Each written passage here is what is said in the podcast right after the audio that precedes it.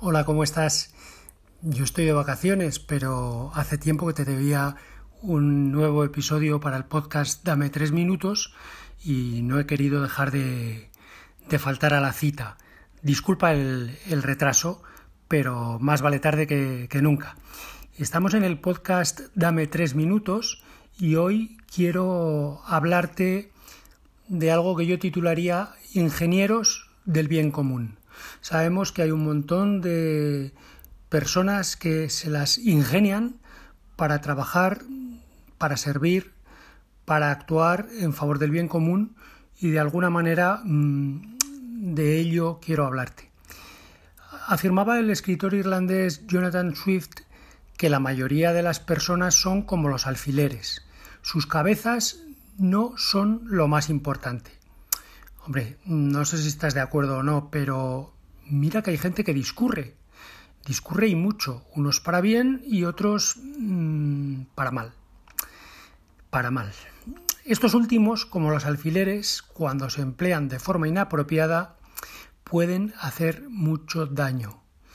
Me advertía un profesor del IES de la Universidad de Navarra, si te sale un colaborador perverso, pídele a Dios que te salga vago, porque como te salga activo, te hunde. Tengo un conocido que padeció no a un colega, sino a un jefe tan infame como astuto. Le llevaba por la calle de la amargura, pero para zorro mi amigo.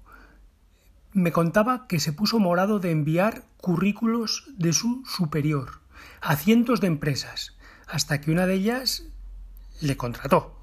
Le contrató al jefe, claro. Y mi amigo pasó a mejor vida, sin morirse, ¿eh? En el pleno y literal sentido. Mejor vida. Si hablamos de ingenio, podemos traer a colación a Descartes, Descartes, que dirían los franceses, y Aristóteles. Decía el primero más o menos lo del profesor del IES, que no basta con tener gran ingenio, lo principal es aplicarlo bien. Y así Aristóteles afirmaba Me tiño el cabello de negro para los encuentros románticos y de blanco para las reuniones de negocios. Alguno dirá Cita apócrifa. ¿Qué iba a decir eso? Déjame que lo aclare. Este Aristóteles no era el filósofo, sino el magnate Onassis. En fin, cuando hablo de ingenio mal empleado, me acuerdo de un chiste que me contaron. Esta historia no se desarrolla en este país ni está inspirada en hechos reales. Sus personajes, caracterizaciones y diálogos son ficticios, Cualquier similitud con los nombres o con cualquier persona viva o muerta, cualquier conversación o incidente, está creado con el único fin de entretener. Eso es lo que se suele poner en las películas y yo lo pongo de antecedente porque me curo en salud. A lo que vamos. Cuentan que un ganadero llamado Genaro tenía un pleito contra un propietario en relación con unas tierras cuya titularidad se disputaban. Cuando el juicio ya estaba prácticamente visto para sentencia, Genaro recibió una llamada de su abogado. Don Genaro, esto está negro, no pinta nada, nada bien. ¿Pero qué me dice? respondió el cliente alarmado. Lo que oye, nos ha fallado el perito, los testigos no han estado nada acertados. O sea, que está prácticamente perdido. ¿Y si le mando al jamón, un jamón al juez? Ni se le ocurra, Genaro. Entonces sí que está perdido irremisiblemente. Pasaron dos o tres semanas y llegó la sentencia. El fallo daba la razón a Genaro y condenaba en costas a la parte contraria.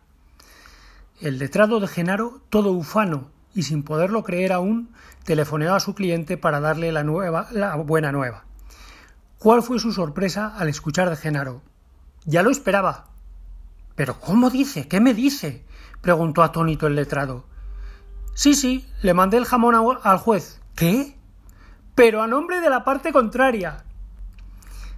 En fin, te traigo a colación esta historieta de astucia, sagacidad, para ver si tomamos nota y empleamos nuestras habilidades. No para ganar pleitos indebidamente, sino a fin de animarte a volcar tu audacia, tu espíritu de iniciativa, empeño y capacidades en hacer el bien, porque me niego a compartir que de bueno a tonto haya un paso, y porque debemos ingeniárnoslas para que haya un paso, un puente de listo a bueno.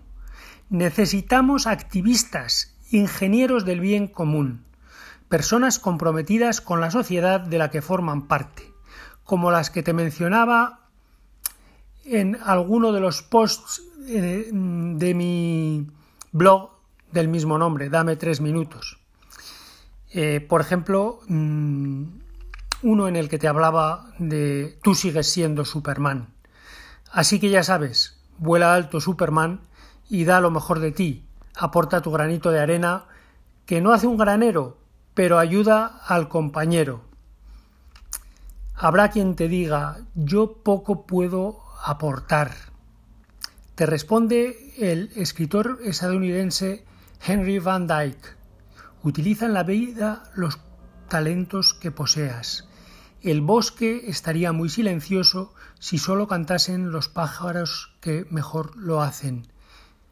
Y además sería más aburrido. Y ya que hablamos de cantar mejor o peor, interioriza bien lo que decía un enorme compositor, Beethoven. El único signo de superioridad que conozco es la bondad. Oído cocina. En fin, querido amigo, querida amiga, acaba aquí el episodio del podcast y recuerda lo que te acabo de mencionar. Utiliza en la vida los talentos que poseas. El bosque estaría muy silencioso si solo cantasen los pájaros que mejor lo hacen. Eh, nada más y nada menos. Y te digo que en el próximo episodio te volveré a decir y te volveré a pedir Dame tres minutos. Y ahora yo te doy un gran abrazo. Feliz día. Un abrazo fuerte.